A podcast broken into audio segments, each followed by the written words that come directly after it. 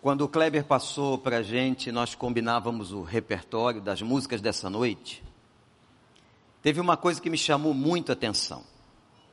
Eu não preciso dizer, nós temos aqui membros da igreja, diretora da MK e outras pessoas que conhecem muito de música, que o Kleber é um dos maiores letristas do país. E de todo o repertório que ele passou para nós, Três das suas músicas falavam sobre a cruz. A mensagem da cruz. Eu quero convidar você a uma reflexão. Eu quero pedir toda a sua atenção, que você peça ao Espírito Santo, para que esse Espírito lhe ajude a compreender a passagem que nós vamos ler, que está no Evangelho de Mateus, capítulo 27, versículo 45. Toda vez que a gente lê a Bíblia, a gente treme. Toda vez que alguém vai pregar a Bíblia, esse pregador, se for sério, ele treme. Mas um texto como esse aqui é de fazer a gente tremer muito mais. Mateus 27, versículo 45. Houve trevas sobre toda a terra do meio-dia às três horas da tarde. E por volta das três horas da tarde, Jesus bradou em alta voz: Eloi, Eloi, lama sabachthani. Que significa: Meu Deus, meu Deus, por que me abandonaste? Quando alguns dos que estavam ali ouviram isso, disseram: Ele está chamando Elias. Imediatamente um deles correu em busca de uma esponja, embebeu-a em vinagre, colocou-a na ponta de uma vara e deu a Jesus para beber. Mas os outros disseram: Deixem-no, vejamos se Elias vem salvá-lo. Depois de ter bradado novamente em alta voz, Jesus entregou o Espírito. Naquele momento, o véu do santuário rasgou em duas partes de alto a baixo. A terra tremeu e as rochas se partiram. Os sepulcros se abriram e os corpos de muitos santos que tinham morrido foram ressuscitados. E saindo dos sepulcros depois da ressurreição de Jesus, entraram na cidade santa e apareceram a muitos. Olha o que está dizendo aqui. Quando o centurião e os que com ele vigiavam Jesus viram o terremoto e tudo o que havia acontecido, ficaram aterrorizados e exclamaram: verdadeiramente este era o Filho de Deus. E muitas mulheres estavam ali, observando de longe. Elas haviam seguido Jesus desde a Galileia para o servir. Entre elas estavam Maria Madalena, Maria, mãe de Tiago e de José, e a mãe dos filhos de Zebedeu. Que o Espírito Santo nos abençoe. Aos pés da cruz, o mundo foi abalado naquele dia. As estruturas foram abaladas naquele dia o sobrenatural tomou conta daquele momento. Eu quero apontar para você, queria que você registrasse no coração cinco fatos que marcaram aquele momento. Cinco fatos maravilhosos e surpreendentes neste evangelho. O primeiro, o que estava acontecendo no momento da crucificação. O inferno reagiu. E como nós vemos a reação do inferno? Como vocês veem na vida de vocês. Quando vocês querem fazer a obra de Deus, quando vocês querem fazer a vontade de Deus, Quando vocês querem cumprir o propósito de Deus, o inferno se levanta contra vocês, contra nós, contra a igreja do Senhor. Mas graças a Deus, a palavra do Senhor promete que as portas do inferno nunca prevalecerão contra a igreja de Deus. Louvado seja o seu nome. E o inferno reagiu quando debochavam e zombavam de Jesus. Uma pessoa que zomba de Jesus, uma pessoa que debocha do Evangelho, ela não pode estar inflamada apenas pelo ateísmo, ela está inflamada pelas forças do inferno. A primeira coisa, pastor Kleber Lucas, que aconteceu aos pés da cruz, no momento da crucificação, foi que o inferno reagiu violentamente. Segunda, a natureza se manifestou. Eu quero te convidar a fazer um estudo exegético de Colossenses capítulo 1 depois. Faça isso sozinho. Pegue um comentário desta carta paulina e você verá que a Bíblia declara que ele estava antes da fundação do mundo. Ele era, ele é e ele há de ser. Jesus não passou a existir do ventre de Maria, não, ele já existia e ele se engarrafou numa forma humana por amor a nós. O nosso Senhor e Salvador já existia, é por isso que nós damos a Ele toda a honra, toda a glória e todo louvor pelos séculos dos séculos. Amém, igreja? A terra tremeu. Imagine que a morte do Senhor e a crucificação está causando um terremoto. A Bíblia diz que as rochas se partiram. Não está falando de um pedaço de concreto simples feito pelos homens, está dizendo das rochas. E aquela região no Oriente Médio é formada por muitas rochas, é um terreno rochoso. Rochas magníficas e fortes, as rochas se partiam. A natureza entra em ebulição e começa a se mexer por causa da crucificação. O sol para de brilhar. As trevas dominam a terra e cobrem a terra. Existem muitas correlações na Bíblia. Por isso que a Bíblia e a palavra de Deus não deve ser lida de qualquer forma. Há uma correlação linda entre o que está acontecendo agora no Calvário, quando o sol se escureceu, as trevas chegaram, e o que aconteceu na libertação de Israel no Egito. Preste atenção, olhe para mim. A penúltima praga que abalou o Egito, antes da morte do cordeiro na Páscoa instituída pelo Senhor, a penúltima praga foram três dias de trevas.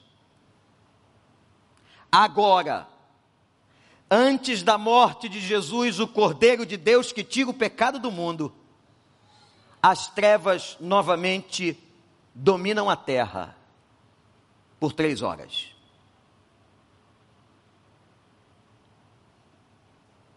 Um grande teólogo disse algo tão interessante. Veja isso, Kleber. Pastores que estão aqui, irmãos líderes, no momento do nascimento de Jesus, a estrela brilhou e houve luz à meia-noite. No momento do nascimento de Jesus, houve luz à meia-noite. No momento da morte de Jesus, o sol se apaga e houve trevas ao meio-dia. Vocês estão percebendo o que está acontecendo naquele momento da crucificação? No dia do seu nascimento havia luz à meia-noite. No dia da sua morte, houve trevas ao meio-dia. Como se o inferno descer ao Calvário o Calvário se tornar um lugar de julgamento, o Calvário se tornar o lugar da ira de Deus, simbolizada na escuridão, o Calvário se tornar o lugar aonde Deus está virado com o pecado humano, e você sabe, toda a ira que devia cair sobre mim sobre você, por causa do nosso pecado, da nossa desobediência, da nossa carnalidade, recaiu sobre o nosso Senhor Jesus Cristo. As trevas, as trevas, naquele momento da crucificação, dominavam o cenário. Terceiro, a sentença de salvação foi pronunciada aos pés da cruz. Você está anotando aí? Então vem comigo. O inferno se manifestou. A fúria do inferno se levantou.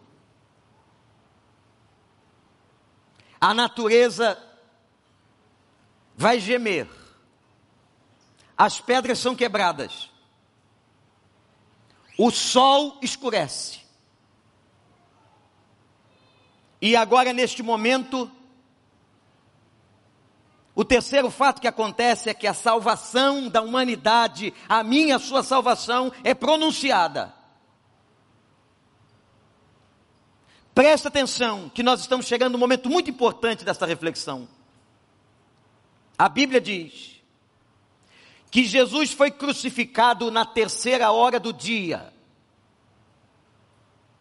Isto significa que ele foi crucificado às nove horas da manhã. Ele morreu na hora nona, às três horas da tarde. E você vai dizer, pastor, seis horas pendurados na, pendurado na cruz? Sim. A crucificação é tida pelos especialistas até hoje como o pior tipo de tortura que um homem ou que uma pessoa pode ter. Estudos feitos alguns anos atrás na Alemanha mostraram que não há dores maiores no corpo humano do que as dores provocadas pela crucificação. Mas pasmem, Jesus não foi o primeiro a ser crucificado em Jerusalém. A morte por crucificação se tornara uma prática romana. E segundo o historiador Flávio Joséfo, duas mil crucificações já tinham ocorrido no Império Romano. E houve um homem na história, registrado, que ficou crucificado 40 dias. O seu corpo suportou 40 dias. E vocês sabem o que eles faziam? Para abreviar a morte, eles quebravam as pernas dos crucificados. Por isso que os dois homens que estavam ao lado de Jesus tiveram as pernas quebradas, mas ele não porque havia uma profecia que dizia o seguinte: nenhum dos seus ossos será quebrado, e a profecia e a palavra de Deus não volta vazia, e toda a palavra de Deus se cumpre. Você crê nisso? Você pode dar um aleluia aí por isso? Nenhum dos seus ossos foi quebrado. Quando eles viam que a pessoa estava perto da morte, eles soltavam a pessoa. O corpo então reagia tendo uma melhora. Quando essa pessoa melhorava, eles crucificavam a pessoa novamente.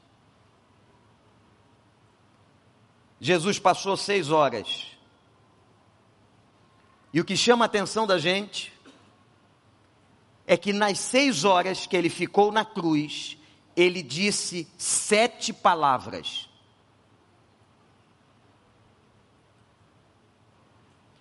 Três palavras ele fala em relação às pessoas. Ele libera uma palavra de perdão. Olha o nosso Senhor, que coisa linda Ele é. Ele libera uma palavra de perdão, ensanguentado, machucado, dolorido, e diz: Pai, perdoa-lhes, porque eles não sabem o que estão fazendo. A segunda palavra que ele libera naquele momento da crucificação é de salvação. Quando ele vira-se para um daqueles malfeitores crucificados ao seu lado e disse, depois da confissão daquele homem, depois da honestidade daquele homem, depois da sinceridade daquele homem, ele disse: Hoje estarás comigo no paraíso. E a terceira palavra que ele disse, em relação às pessoas, foi uma palavra de amor, de afeto, de afeição. Quando ele olha para sua mãe, você que é mãe, vendo seu filho ser crucificado, apesar de saber dos propósitos de Deus. Você que é mãe, ele olha para sua mãe, certamente em lágrimas, e olha para o discípulo mais íntimo, o mais próximo e o mais amoroso, aquele que era capaz de deitar a cabeça nos ombros de Jesus. E olha para ela e diz: mulher, eis aí o teu filho. Ele entrega o cuidado de Maria alguém. Que cuidado Jesus teve com a própria mãe. E conta a história do cristianismo que esse João leva Maria a Éfeso.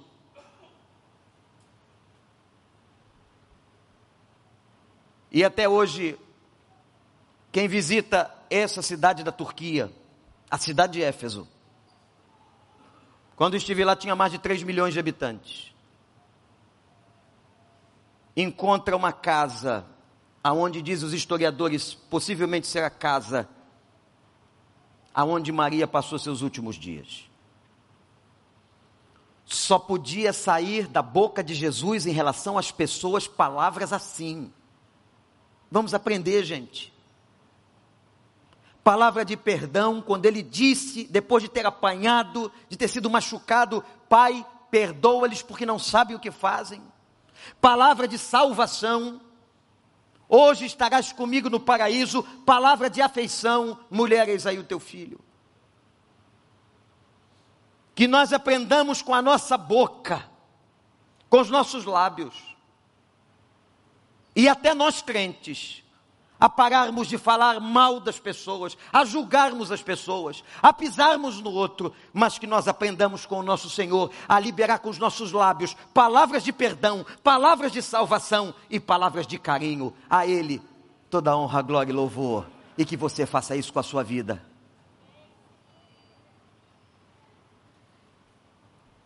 A quarta palavra que ele liberou foi em relação a Deus. Três, ele falou com as pessoas. Uma, ele fala para cima. E ele diz assim: Porque o Senhor me, me abandonou? Que momento difícil teologicamente para entender isso. Eu vou tentar explicar para você, eu não tenho competência teológica para explicar para você isso aqui.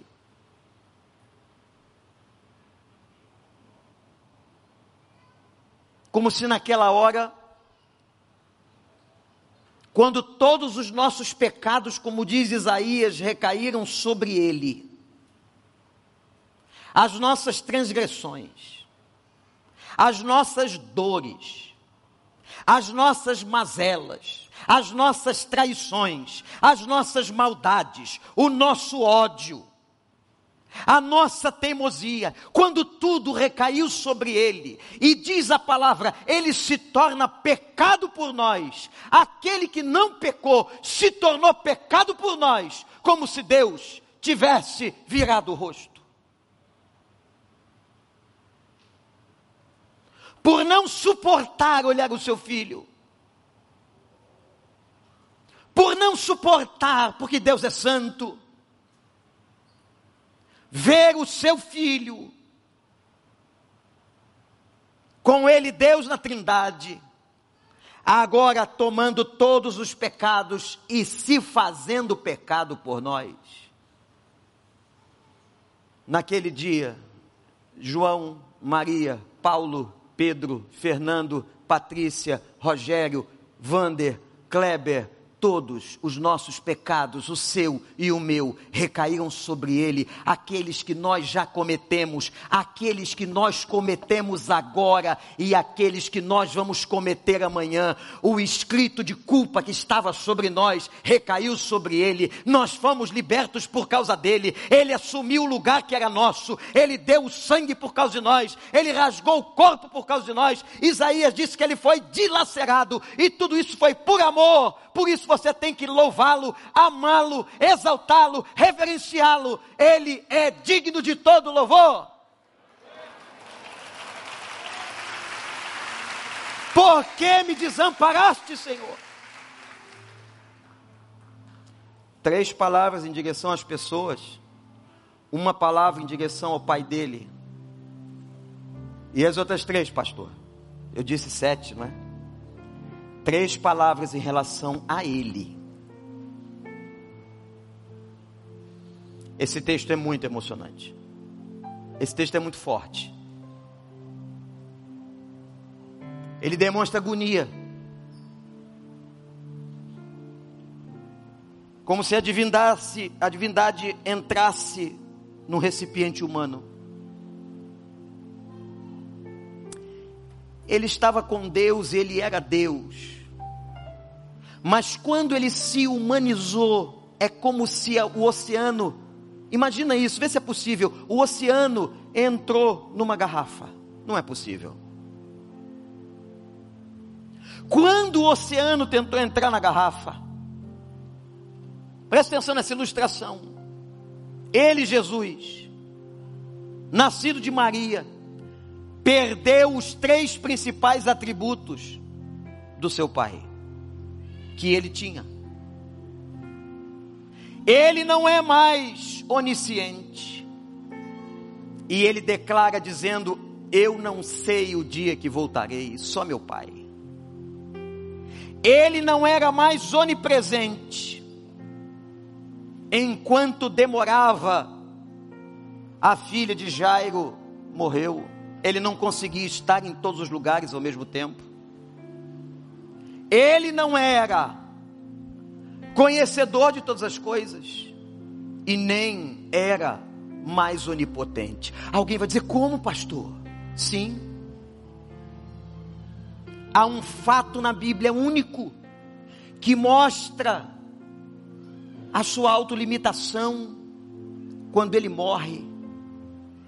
A morte vem sobre ele, o nosso Cristo também morreu naquela hora, nem mais onipresente, nem onisciente e nem onipotente. Por isso que três dias depois, na hora da sua ressurreição, a Bíblia declara que Deus o ressuscitou. Deus, o seu Pai, o levanta. Ele demonstra agonia, humanamente, quando ele diz assim: Eu tenho sede. João 19, eu tenho sede ele estava no recipiente humano. Eu tenho sede. A outra palavra que ele diz sobre ele mesmo está consumado. Eu cumpri a missão que meu pai me mandou cumprir. Eu estou aqui fazendo tudo que ele mandou eu fazer. Eu estou dentro do propósito que meu pai designou a minha vida. Está consumado. E a sétima e última palavra foi uma palavra de rendição.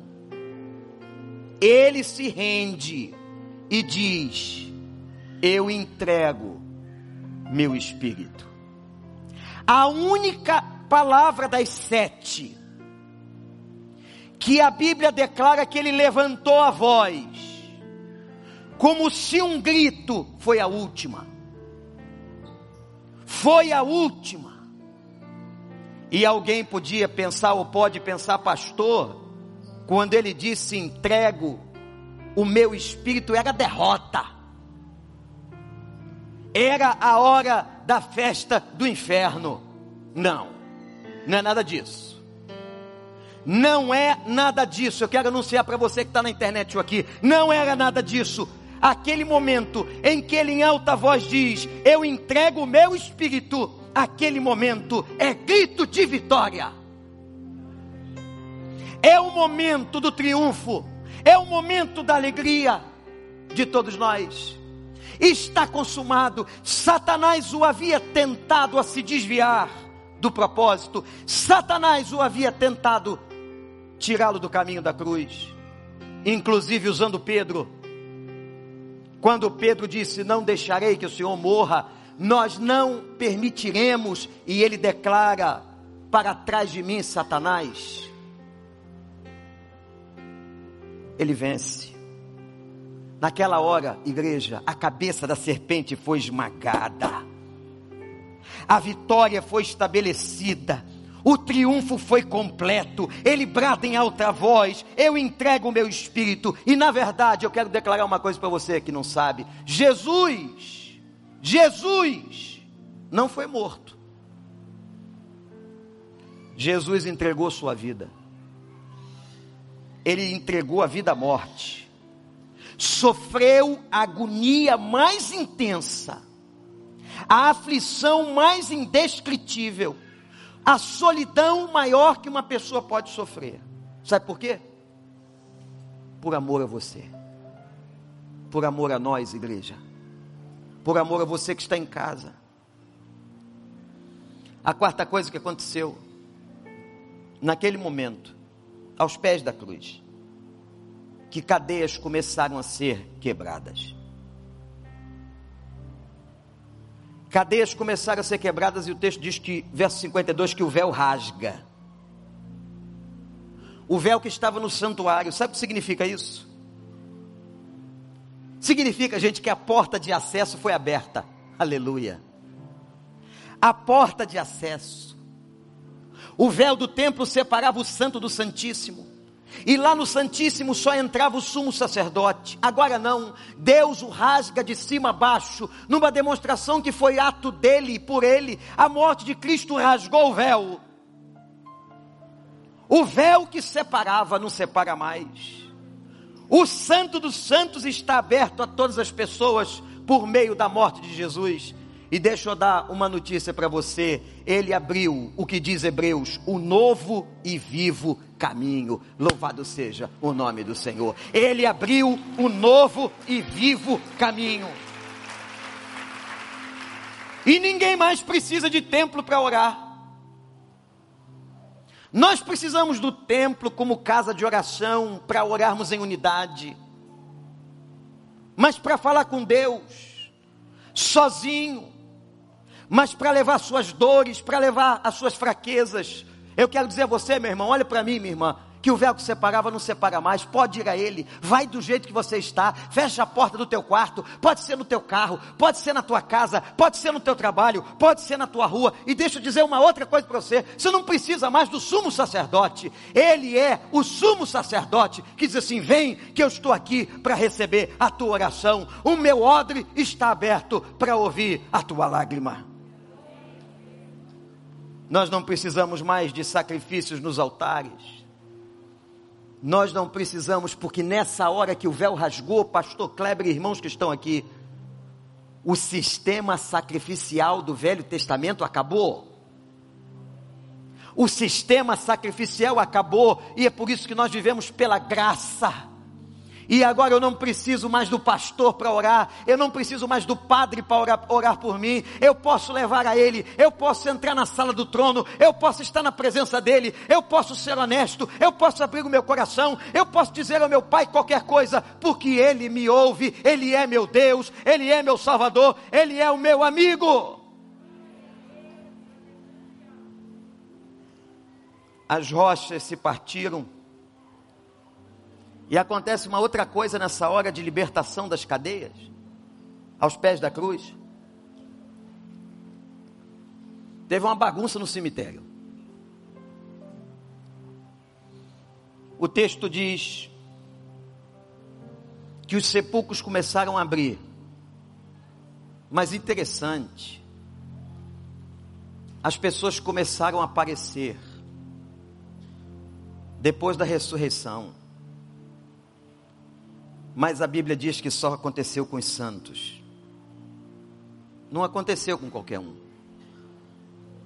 E quem é santo? É aquele que foi lavado e santificado pelo sangue do Cordeiro. Santidade não é sinônimo de perfeição. Santidade é sinônimo de sinceridade e quebrantamento. O santo é aquele que se rende, é aquele que se quebranta, é aquele que diz: Pai, eu pequei contra ti. Sabe o que, que está sendo efetivado agora na mensagem do sepulcro se partindo? Que os grilhões da morte foram esmagados. Olha para mim, você que perdeu um parente de Covid você que nesse ano e meio passou pela tormenta do hospital, desse vírus maldito, que Deus deixou acontecer para alertar a humanidade, mas muitos não se despertam. Aos crentes ele chama santidade, aos incrédulos ele chama salvação. Você que perdeu pessoas que você tanto amava, quantos pastores, quantos amigos, morreram. Aquele pastor que estava conosco há 20 anos atrás, pastor Kerley, da igreja da Orla de João Pessoa, partiu para o Senhor. Mas sabe o que é a nossa alegria? É que esse ato que está acontecendo agora no momento do Calvário da cruz garante para nós que um dia todos aqueles que morreram em Cristo ressuscitarão como Ele ressuscitou, e aquele teu parente consagrado crente que o Senhor levou, que você chorou, eu quero dizer para você e declarar pela fé: Ele está vivo, Ele está vivo, Ele está vivo. E haverá um dia que todos nós vamos comparecer à presença dEle. Porque diz a Bíblia, ele foi primogênito dentre os mortos. Sabe o que significa isso? Ele foi o primeiro a ressuscitar. Não foi Lázaro, não, porque Lázaro voltou a morrer. Foi ele. Ressurreição, corpo glorificado. Ele foi o primeiro. E atrás dele vai todo mundo. Atrás dele vai um bonde de gente, de salvos. Vai um bando de gente crente, lavada no sangue do Cordeiro. Vai você, vai eu, vai aquela pessoa que você conhece. Imagina aquele dia onde todos nós vamos subir na presença do Senhor, aonde Ele dirá a todos nós: Vinde benditos do meu Pai e possuam por herança o reino para vocês preparados, preparado desde a fundação do mundo. E quinto e último, isso tudo aconteceu naquela hora, quando ele está crucificado. Gente se converte. Gente se converte. E uma conversão acontece aqui de maneira linda. Sabe quem se converteu? O encarregado da centúria. A centúria era a corporação romana de 100 soldados. O comandante da centúria, que fora designado ao trabalho naquele dia para botar ordem naquele processo terrível da crucificação, o centurião que não sabemos o seu nome, mas que acompanhou todas aquelas horas, desde o dia anterior, quando ele foi maltratado, vilipendiado. Aquele homem viu tudo e foi até os pés da cruz. E quando ele chegou aos pés da cruz, Kleber, ele entregou o que era de mais importante que ele podia entregar, que um homem pode entregar, que uma mulher pode entregar. Sabe o que é? O coração. E não foi só ele que entregou, não. A Bíblia diz que o centurião, o responsável pela centúria, o comandante e os soldados que estavam de serviço se converteram depois de tudo que assistiram, de tudo que ouviram, depois de verem aquelas cenas, depois de ouvirem aquelas sete palavras, depois de presenciarem que a terra tremeu, de verem o terremoto, de verem as trevas dominando, e as trevas só acabaram quando ele morre, que quando ele morre vem a luz, é a morte do Senhor e a cruz que traz a luz. Eles agora olham para aquela cena e declaram verdadeiramente este era filho de Deus. Você pode dizer isso? Você pode fazer essa confissão de fé? Verdadeiramente, Jesus é o filho de Deus. Vamos lá, igreja? Vamos lá?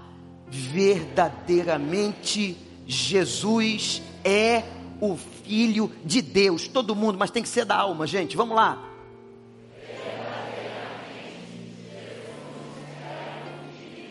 Agora todo mundo em pé. Reverência absoluta. Nós não estamos diante do chefe da centúria.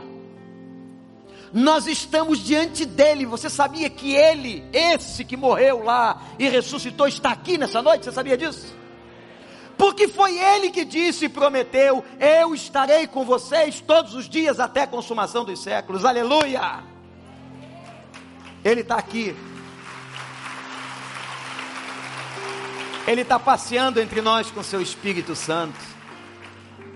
Ele está falando, ele está mexendo, ele está convencendo que quem convenceu o cara da centúria, o comandante e os soldados, não foi outra pessoa, não foi Pedro. Aliás, a turma do discipulado fugiu. Detalhe, eu não vou entrar nessa parte. Sabe quem ficou nos pés da cruz? Só as mulheres. E o discípulo amado. Os outros, ó, medo diante do Senhor que está aqui. Ó oh, Jesus, nós queremos declarar a Ti em reverência que verdadeiramente Tu és o Filho de Deus. Jesus, Tu és o nosso Salvador. Os evangelhos contam essa história, mas há um detalhe, irmãos, que Lucas, o médico detalhista, evangelista, diz, verso 47 do capítulo 23, que o centurião, o chefe da centúria, louvou a Deus. Você sabe o que é um romano? Idólatra, politeísta, acreditava em vários deuses, agora diz assim: Este é o Filho de Deus. E ele louva. Ô oh, gente, que esse texto nos traga aos pés ao retorno a essa cruz. Porque foi esta cena, esse gesto, que moveu o mundo e moveu a história.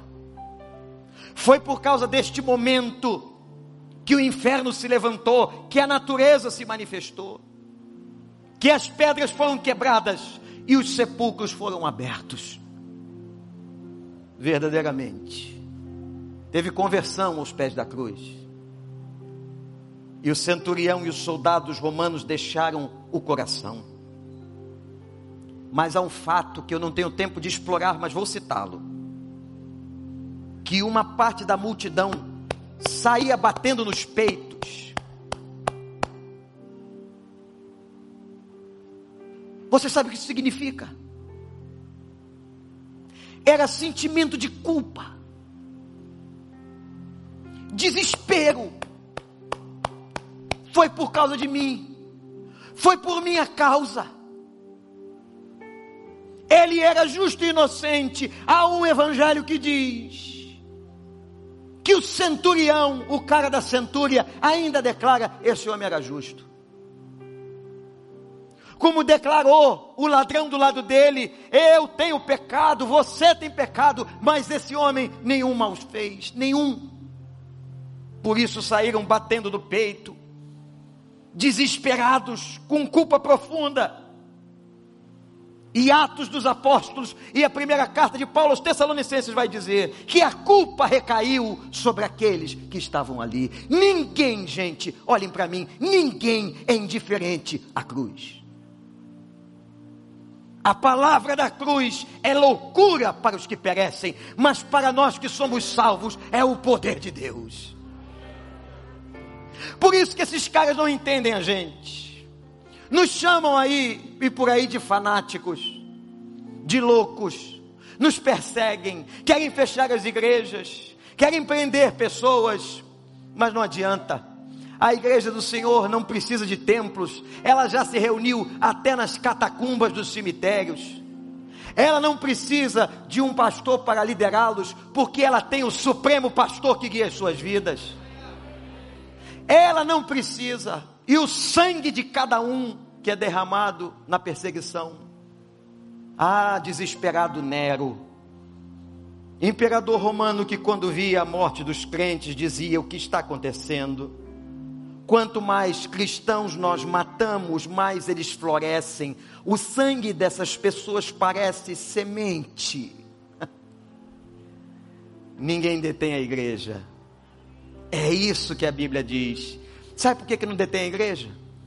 Porque essa igreja não é minha e não é sua, é dele. Ele disse assim: Eu vou edificar a minha igreja. Você que sumiu da sua congregação, por quê?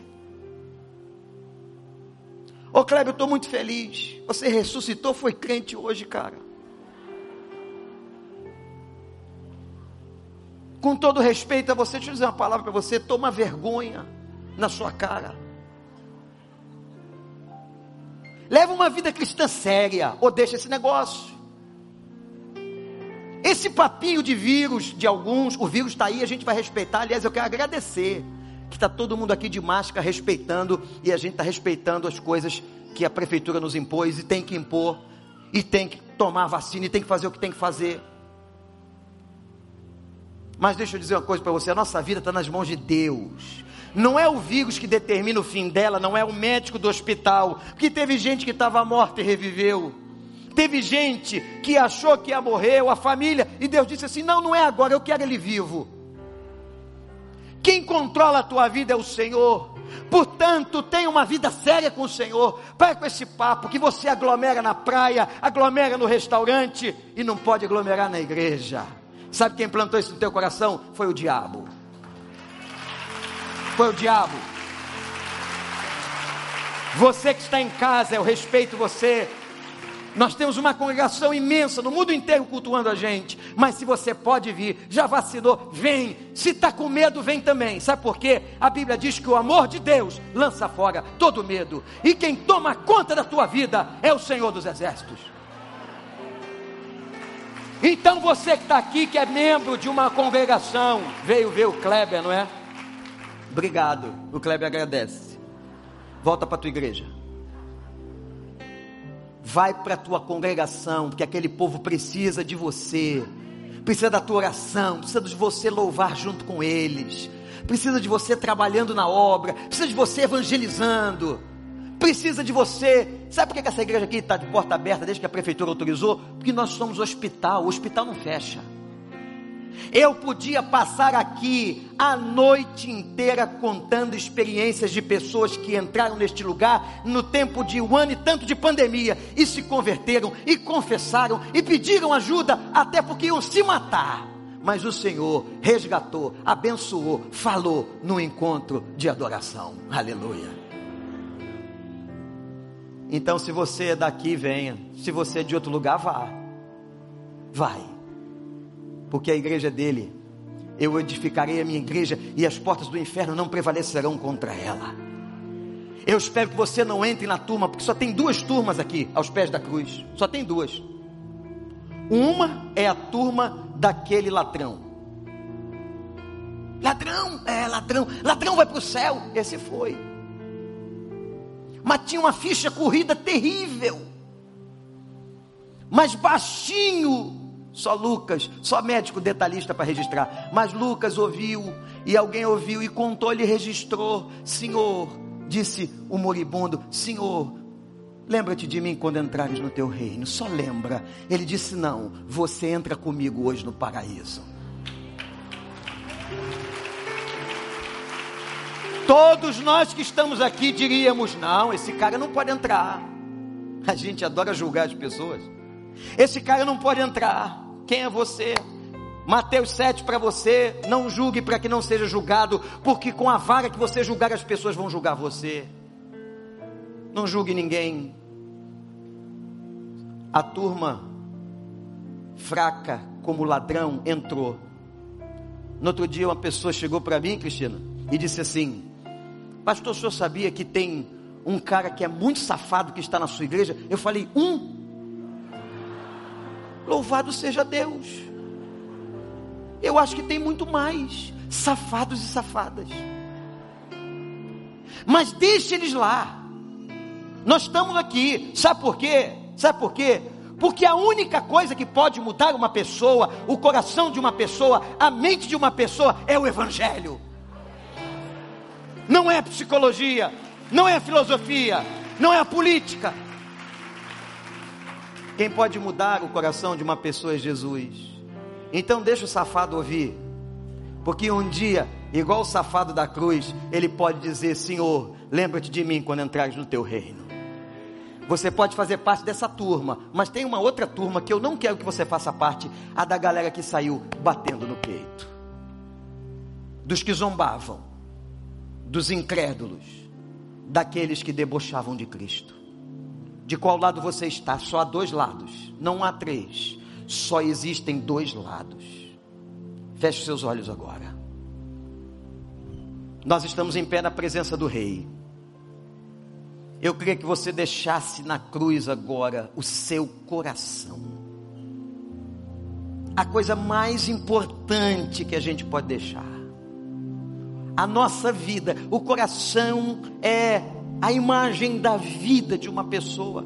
E você que veio aqui, talvez apenas por causa da boa música, ou está em casa, eu quero convidar você que entregue sua vida a Jesus.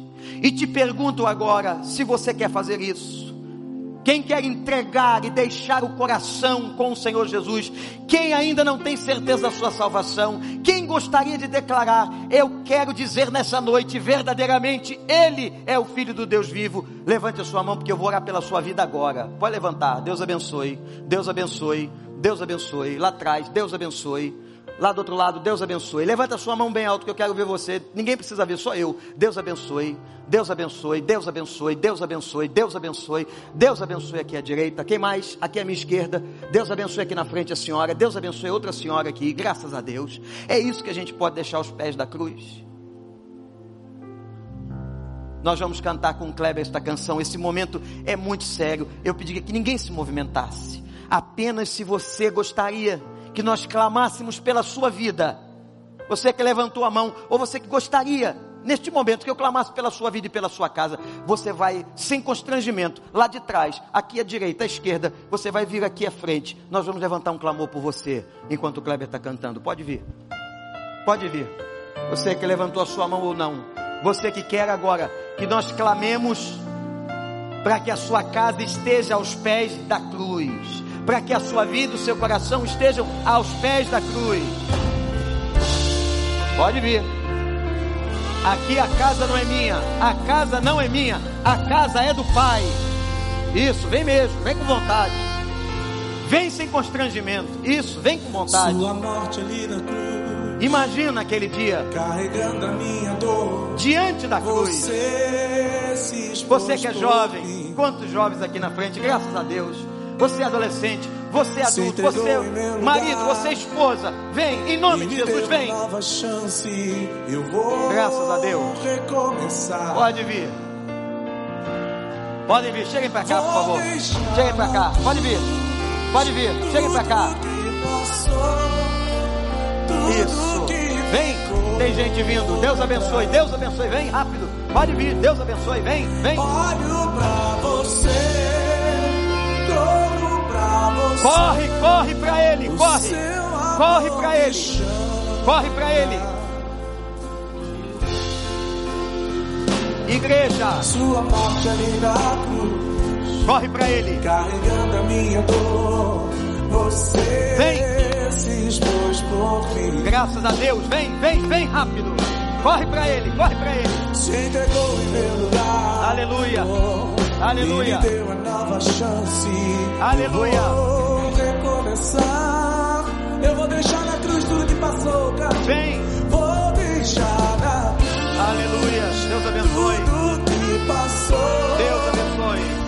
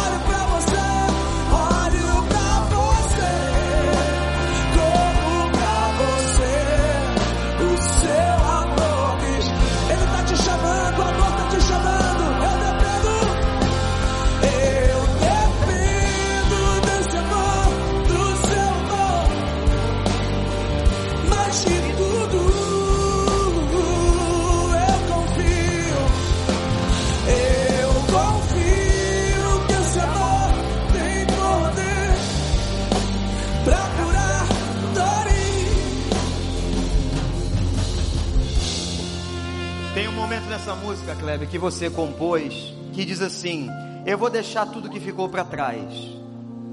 Tem gente que na hora de um apelo diz: Eu não sou digno. E não é mesmo. Eu não sou e você não é. Mas o Evangelho é a oportunidade de começar de novo.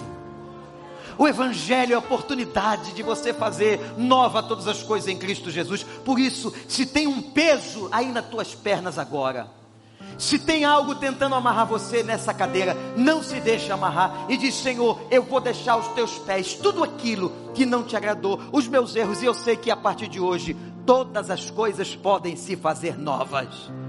Nós vamos estar cantando a parte final dessa música, depois nós vamos levantar um clamor. Venha agora, venha você, venha, pode vir, venha que nós vamos orar pela sua vida, pode vir. Eu dependo Vem. desse amor, eu dependo. Eu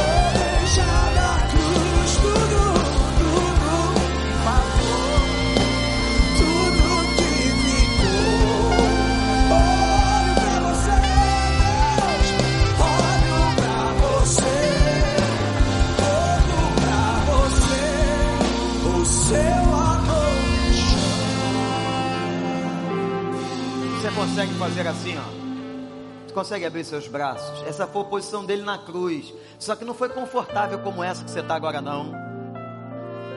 Os pés eram presos, as pernas inclinadas, a circulação prejudicada, o pulmão imprensado em asfixia.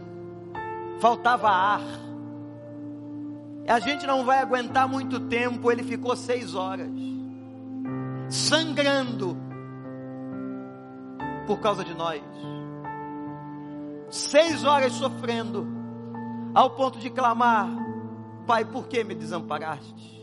E o pecado que nos traz, a salvação que nos traz o Senhor, fez com que todos os nossos pecados recaíssem sobre Ele. Aleluia. Pai de amor, eu quero te agradecer esse momento, esse momento na tua presença. Estamos aqui com os braços abertos. Eles estão cansando, Senhor. Nossos músculos são fracos. Mas naquele dia ele ficou pendurado por nós. Ele teve as dores mais infinitas por nossa causa. Pai, nessa noite, na tua presença, nós queremos deixar aos pés da cruz o nosso coração. Eu quero suplicar por todas as pessoas que vieram aqui à frente ou que estão em casa, na internet, em qualquer lugar deste mundo, esta grande congregação online. Que o Senhor abençoe, que o Senhor traga a salvação e que haja nessa noite salvação nesta casa, porque eles estão declarando: este homem, este Cristo, verdadeiramente era o Filho de Deus. Pai, abençoa cada um, enxuga dos olhos agora toda lágrima, Senhor. Traz alívio, abençoa, Senhor, tira esse fardo, esse peso que essa pessoa está carregando há tantos anos, quem sabe. E opera a salvação, opera a graça, opera a bondade do Senhor sobre eles. Eu os entrego, Senhor, como aquele centurião e aqueles soldados. Eu os entrego em tuas mãos. Cuida deles, Pai coloca sobre eles o teu espírito e que possam te servir e te honrar todos os dias de suas vidas, em nome de Jesus, em nome de Jesus. E todo o povo de Deus diz: